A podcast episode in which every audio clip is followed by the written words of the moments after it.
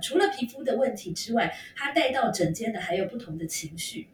比如说这个王先生可能是很愤怒，但是里面可能有一个很忧伤的人。比如说我记得那个英英的故事，或者是有些人可能是因为有青春痘，然后没自信等等之类的。就像你刚刚说的，很多时候碰到一个问题，都要先去处理情绪，再处理问题，因为这样才是事半功倍的。Hello，欢迎收听台版米兰达的《只感可废》，我是主持人 Shannon。用一杯咖啡的时间来聊聊职场和人生。大家好，今天我们要来聊一聊皮肤。大家都知道，皮肤是我们每个人身上面积最大的器官。那么，我们多少都听过，皮肤会反映我们内在器官的一个健康的状态。但是，你知道吗？除了身体健康的状态之外，有的时候皮肤和心灵也是可以互相表里相通的哦。今天我们很荣幸的邀请到拥有二十多年皮肤科专业医师经验，不但是阅人无数，也是阅皮无数的美女袁尚文医师，带我们来从心灵出发，重新认识皮肤这个影响我们的人际关系和职业发展的社交器官。欢迎袁医师。嗨，学员好，还有各位听众朋友，大家好，我是袁尚文医师。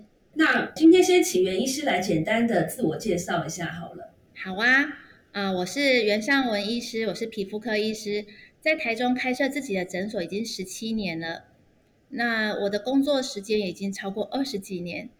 啊，我喜欢学习新的事物。我今年刚刚从新加坡国立大学取得 EMBA 的学位。那其实我已经有三个硕士学位了，其中有两个是 EMBA，那另外还有一个是医学的硕士。而且我也在今年升格成为作家。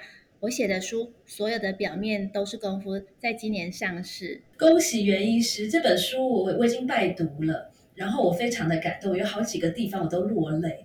那这个主要的原因是因为我发现您呃写书的这个笔触跟一般时下很多的呃出书的医师不太一样，因为大多数的这个有医学专业的人，通常写书比较是针对这个呃疾病或是身体的健康或是症状来做一些探讨。但是当然，您的书也有这个部分。可是我觉得您的书更多的是一些人生故事的分享。那也许在待会儿我们也可以谈谈这个部分。所以我觉得非常触动人心，好吧？嗯，谢谢。所以嗯，我看到您的书啊，才发现就是您很早就立定志向要出一本书，而且为了要写一本好看的书，还上了一年的写作课。对，所以可想而知，你的这个动力非常的强大。那可不可以提一下，您为什么会那么想要出这本书？希望带来什么样的影响跟改变呢？嗯，我讲一下，我一直想要出书，主要就是因为其实我在门诊已经有二十几年了嘛，看了很多的病人，那也有一些的启发。那尤其是像我一开始，其实我也是看病人的病而已。那慢慢的我发现，哎，其实他们不是只有病，还要看到他们的心。嗯，我刚开业没几年，那时候啊，我已经是皮肤科专科医师了，然后也拥有一眼定江山，就是我们所谓的用眼睛就可以诊断的这个能力。那当然这也是皮肤科医师的基本的能力啦。好，那可是我觉得，哎，我可以帮病人做出正确的诊断，给他正确治疗，那就是一个很棒的医师了。但后来啊，我有一次我遇到一位五十多岁的王先生，他自称他是大学教授。他三天前来出诊的时候的诊断是手部的汗疱湿疹，当时有拿合适的药给他。然后他这一次我遇到他的时候是第二次回诊，他一进诊间呢，屁股都还没坐下来，就对着我大骂说：“都没有好，算什么医师？”然后我一边安抚他，他还是一边的无理取闹。他说：“把你的医师证书拿出来，不然我要去告你。”可是啊，我们其实医师开业是需要卫生局审查通过才可以开业嘛，又不是自己挂一个招牌就可以营业。而且我的医师执照就挂在墙壁上，但是没有用啊！这个病人还是一直骂。那好不容易安抚下来，我才知道他一天只吃了一次药，然后就没有再吃了，也没有再擦药。可是这个水泡的修复啊，跟长新皮需要两周的疗程。我又问他说：“那你的手啊，会不会常碰水？”哇，这下不得了，又触动到他的神经，他又开始大吼，他说：“我的手什么都没有碰，只有碰空气。”那我一边打电脑记录他的状况，他就更生气了。他说：“你不要乱写，我什么都没有碰哦。”像遇到这样子充满敌意啊，又无理取闹的病人啊，所以我想问你，如果你是医师，你会怎么办呢？我我觉得，因为我是做 PR 的啦，所以问我的话，我一定会说，碰到越这种气急败坏的人，越要呃那个叫什么冷处理吧，或是很淡定的面对。但是我相信，在台湾大多数的医生应该都会请他去找别人，对不对？对。但当下我也是，就是请他呃，就是好好的呃听我说明，然后安抚他，呃，那迂回侧进的，尽量。把他情绪缓和下来，让他可以好好的说话，跟听我说话，这样。这 EQ 真的很好哎，真的是 EQ 非常好的医师，很厉害。对我也是在这里面慢慢的学习，真的，一开始我们看的都是病而已，我们一开始呃也不太会去处理病人的情绪这块，这是我后来慢慢才学习到的，处理情绪比他的这个病还重要。因为如果他药拿回去，你给他对的药，他回去没有用，他不相信你，那是没有用的。那总总之，这位王先生他第三次回诊的时候，看到他又回来，我其实很开心。他愿意回来，表示他愿意认同我，他听进去我说的话了嘛，也愿意好好吃药跟擦药啊，还有配合一些生活作息的调整。那第四次回来，他的汗疱湿疹就已经好了八成。王先生非常满意，而且这一次他太太陪着一起来。一直跟我道歉说他的先生脾气很差，看过很多医师啊，每次都跟医师吵架就不去了，只有我愿意让他可以治疗，所以我听了也很开心。这个病人也开启了我，就慢慢的可以去发现说，我可以看到他们的内心，他们的愤怒，他们的抗拒，有时候有一些病人还甚至看得到他们的悲伤，我可以发现他们其实是有泪水会有感动的，所以我慢慢的。就有一个体悟，《小王子》书上是这样说的：有一句话，真正重要的东西只用眼睛是看不到的，有时候是一些心里面的东西，所以不是只有肉眼看到，还有心眼看到的。那这个部分呢，也是让我起心动念，想要把他们这些故事记下来。那我想记下来的是人，不是病。嗯，记下来的是人，不是病。哎，我觉得这句话讲的非常好。那呃，我在书里面我很仔细的读完了每一个故事，我觉得都都很深刻。就像医师说的，除了皮肤的问题之外，他带到整间的还有不同的情绪。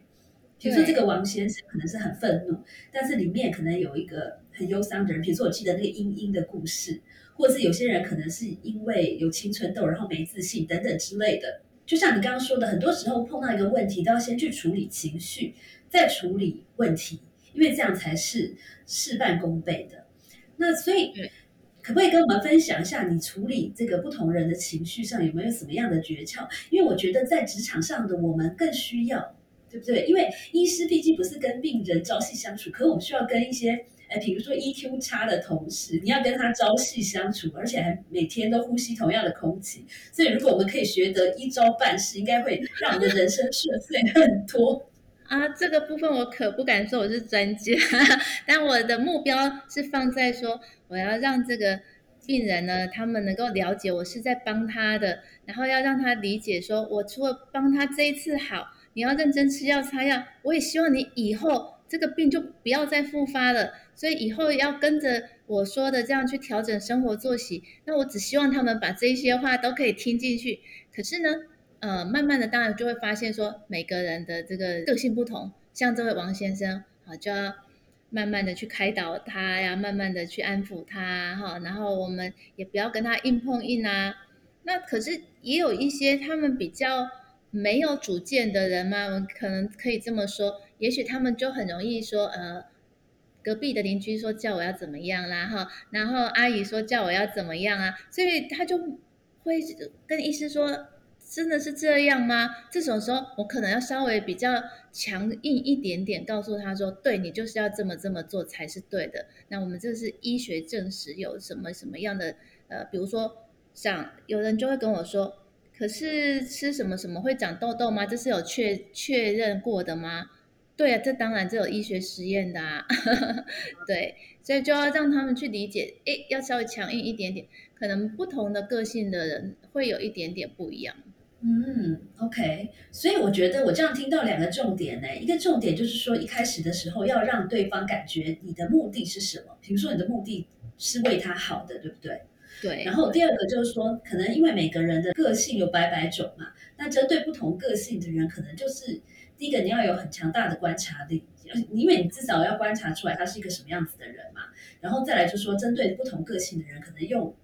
不同的方式来沟通，一天一天的看诊看病人，然后这样子一长长的一段时间，又每天都接触很多人嘛，所以我慢慢的发现，我跟他们讲几句话的，看他们的病症，大概有可能可以猜到他们的职业，或者大约可以预测他的个性。比如说有些比较明显的，他是一个很容易紧张的杞人忧天的，我可能讲没两句，我就可以发现他是。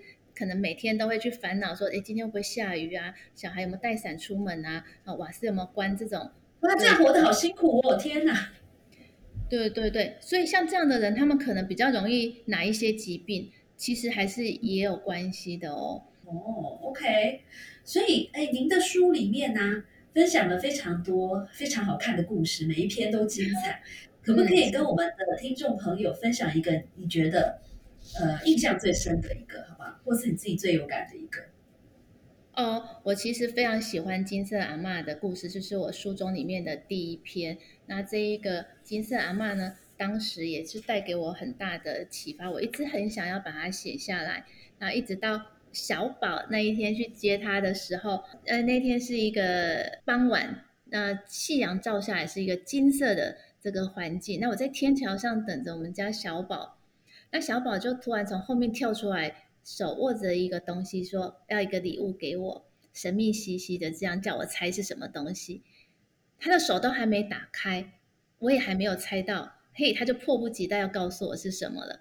后来我他手打开了以后一看，啊，黄色的金色牛奶糖，在太阳底下闪着金光。那时候我真的就想到了我的病人金色阿妈。那这位金色阿妈，她。是呃，我们诊所的一个常客，说是常客，其实那时候他是我们的邻居，他每天都在我们诊所前面走过来走过去，每天早上可能是他的散步习惯，就是走了几十几趟，然后就会进来我们诊所稍微坐一下休息一下。那这位金色阿妈，她是呃大概六十几岁，身高不高，她站在我们柜台前面，就大概只有露出一个脸的这个高度而已。然后身体就是身上都穿花花的上衣啊，那他手上会提着一个金色的嘎叽袋啊，那这个袋子呢，哦是金色，每次他一进来坐就放在他的身体旁边，所以我就称他为金色阿妈。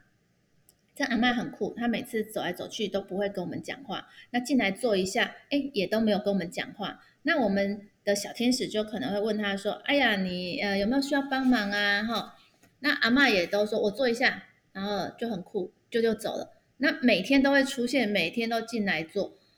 那我听邻居说，他们家的人啊，可能都很忙碌，都去上班了。白天走，他一个人在家，所以他每天走来走去，那可能也是打发时间吧。那有一次啊，他进来，他不一样，他就站在柜台前面说：“我要看病。”我看了他的这个皮肤的状况啊，原来他是冬季痒疹，皮肤非常的干，因为那一年的冬天呢是反圣婴。所以天气很冷又干，所以他的皮肤被他抓的又红又肿，是很标准的那种缺脂性皮肤炎，就是干性皮肤炎，又称冬季痒疹。我就跟阿妈说，你要多擦乳液啊，哈，还有交代他一些事情。阿妈都很酷，都说好啦，然后不然就嗯嗯，也不太理我。哦，可是我的个性就是这样，当这个。对方啊，心门锁得越紧，我就越想要去试试看敲开它。我就一直跟阿妈卢说：“哎，怎么样？怎么样？”我觉得如果如果能够因此这样可以靠近一个人，我也会觉得很开心。所以接下来啊，他每天在散步过来的时候，我们家小天使看到他也都会叮咛他说：“阿妈，你有没有认真治疗啊？或有没有擦药啊？”后来我才知道，阿妈其实是一个非常节俭的人。所以他药都只用一点点，乳液也只有一点点，所以可见效果也不明显。后来我跟他讲说：“阿妈，你不用这么节俭，你可以用完，反正就会再开新的了。”哈，他才哎慢慢的愿意打开，好好的跟着我们的这个治疗方向一直治疗。后来越来越好以后，他也很开心，也慢慢愿意跟我们聊天哦，所以他就会跟我分享说，哎，对啊，我跟他说这不可以吃烧酒鸡，他有偷吃啊，果然就比较痒了哦，那也愿意跟我们讲话。那可是阿妈后来就年纪就越来越大了嘛，讲话也越来越慢，走路也越来越慢，可是呢。他就越来越慈祥的眼神就出现了，也会跟我们家小天使打招呼，也可以了解我们家小天使每一个人的状况，看看谁有男朋友啊，谁是什么样的个性，他都很清楚了。在有一次看诊结束之后啊，金色阿妈她慢慢的从她的袋子里面拿出一个东西要给我，然后这个东西呢就把我放在手上，然后我打开一看，哇！金色牛奶糖，我就是很开心的，因为然后啊，那金色阿妈就看到我的反应，也觉得很满意，也一直笑着，然后所以我就抓着阿妈的手跟她谢谢。我突然感觉到那只手非常非常的轻，几乎没有重量。我很难想象一个人他可以活到这么老，可是他的手几乎可以摸到指节，这么轻，所以他是我这辈子印象最深的一双手。而且这一双也是最温暖的手，我想我会一直记得这一双手。而且后来我才慢慢的了解到，我处理的不只是他的皮肤，还有他的情绪才是重点。一直到我写这本书的时候，我重新的去看这件事情跟这个故事。我本来以为我敲开了他的心，我很开心，对不对？慢慢的，我才领悟到，其实被敲开心房的人其实是我。其实这一段故事我非常喜欢，所以很很开心今天听到呃本人 亲自讲这个故事。而且我觉得，当你在写这个，我在读这个故事的时候啊，包括你写很多什么金色的阳光，然后照在那个牛奶糖上变成金色的，我觉得哇，好有画面感哦。然后这一整段就有浓浓的日剧感，你会不会觉得就是很温馨的感觉？我也希望给大家多一点的体悟。其实。再讲多一点哈，其实像我为什么去学写作？因为啊，我一开始写的时候啊，就是比较自私，你知道是写微教文章有没有？就是只有交代情节那种，呃，今天他来看诊，那皮肤长怎么样，什么什么的。可是那种我想要表达的感动，其实就没有表达出来。所以我去学写作，其实也是想要。让我的感动可以透过文字，让读者可以感受到这个感动在哪里。对，所以像本来我如果握着他的手，我没有去形容他的感觉，我想您大概也很难去感受到我的想法。所以后来我把他的手的重量跟他一身的重量重叠，这样你就可以感受得到这只手对我来说的这个感觉，还有这一个手我摸起来的这种温暖。我觉得这非常好，好不好？这这是我进来进来，因为你知道我看很多书，然后每每天都有不同出版社送书来。可是这一本是我我也看过很多科学家或者医师写的书，那这一本是很不一样的。大部分的医师写的书都是非常理性的，然后都是针对这个一个问题或是一个疾病的一个探讨。但是我觉得这本书对很特别的地方，就是说它有很多的故事，而这些故事其实又跟后面的这一个呃皮肤的一个病状是息息相关的，就像你里面有提到很多的一些病例，比如说像圆秃、干血或是疱疹的这个发生跟恶化哦，那里面有很多的故事。那中间提到一个共通性，就是说这些其实很多时候都跟我们面对到的，当你的压力变大，会让这些病症会发生，或者是更严重。那我想。身为医师，其实你们从小到大要读很多的书，然后到后来去 intern 去实习等等，然后包括自己开业，我觉得一路以来，不管是学习或是工作，压力都很大。那所以我也很好奇，想要了解袁医师平常是怎么样缓解压力的呢？哦，因为我其实是一个非常喜欢学习新的东西的人诶，所以我如果压力大的时候，我可能就会想说去。报名一些课程啊，去舒压。所以其实我读三个硕士学位也是我的舒压方式之一。那其他我还有学，比如说我之前有学长笛啊、烹饪啊、花艺啊、串珠啊、画画，其实我学过的东西很多。对，这些都是我觉得可以舒压哎。嗯，所以就是说，呃，透过学习一个新的东西、新的知识或是记忆等等的，来让自己的人生更丰富，这也是一个舒压的方法。对，它是转换心情。其实我也常常鼓励我的病人，就是你要培养一个兴趣嗜好。那这个兴趣嗜好呢，就一定要跟你原来的工作是无关的。举例来说，我遇过一个音乐老师。那他既然本身就已经是音乐老师，所以在学音乐对他来说就已经不是兴趣嗜好的培养，那他是工作了，所以他就可能就要选择跟音乐无关的其他的东西。那学习其他的东西可以让你跳脱原来的这些思考，然后去做别的事情。那这样子的话，才有真的舒压的效果。当然啦，就是可能我们学东西已经不是像小时候，比如说我们小时候学乐器，如果是要把它当做职业来学，那当然压力会很大。可是我长大之后学长笛，我并不是要当一个长笛家、音乐家呀，我只是学好玩的啊。那有空拿出来练习，觉得很有趣，然后可以跟朋友一起上课，跟朋友一起团练也蛮有趣的。所以我觉得这样很很好玩，对我来说不是压力就 OK。我我非常喜欢你这个方法，而且我我自己也是一个终身学习者。就像你刚刚说，你你有三个硕士学位嘛？我现在也在念 EMBA，所以我也算是呃你的学妹吧。因为我现在 program 就是是呃一个 UCLA 跟 NUS，就是您刚讲的新加坡国立大学合作的一个 program。所以，我严格的说起来，可以叫你一声学姐，学姐好。因为我可以了解这有多么不容易。因为其实同时上班，再同时念书已经很不容易，加上我们也都有小孩，然后加上又是一个这种名校的 EMBA 的课程，然后你也有三个 EMBA 的学位，我觉得真的很厉害。所以很多人可能看到你这么优秀，又是医师，然后又有又是一个呃传管理方面的一个学习者。然后有三个硕士学位，然后呢，你还勇渡日月潭，也是一个运动健将，然后又会吹长笛，就是感觉好像做什么都很容易成功。那所以很多人一定都会觉得您就是所谓的人生胜利组。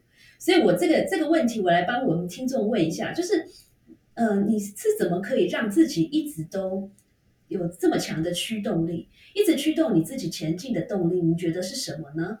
然后很多人也想知道的是有没有所谓的成功方程式，可不可以分享给大家？哇，这个成功方程式我不敢说我是真的是成功人士，我只能跟大家说，其实我真的觉得喜欢学习是一件好事情。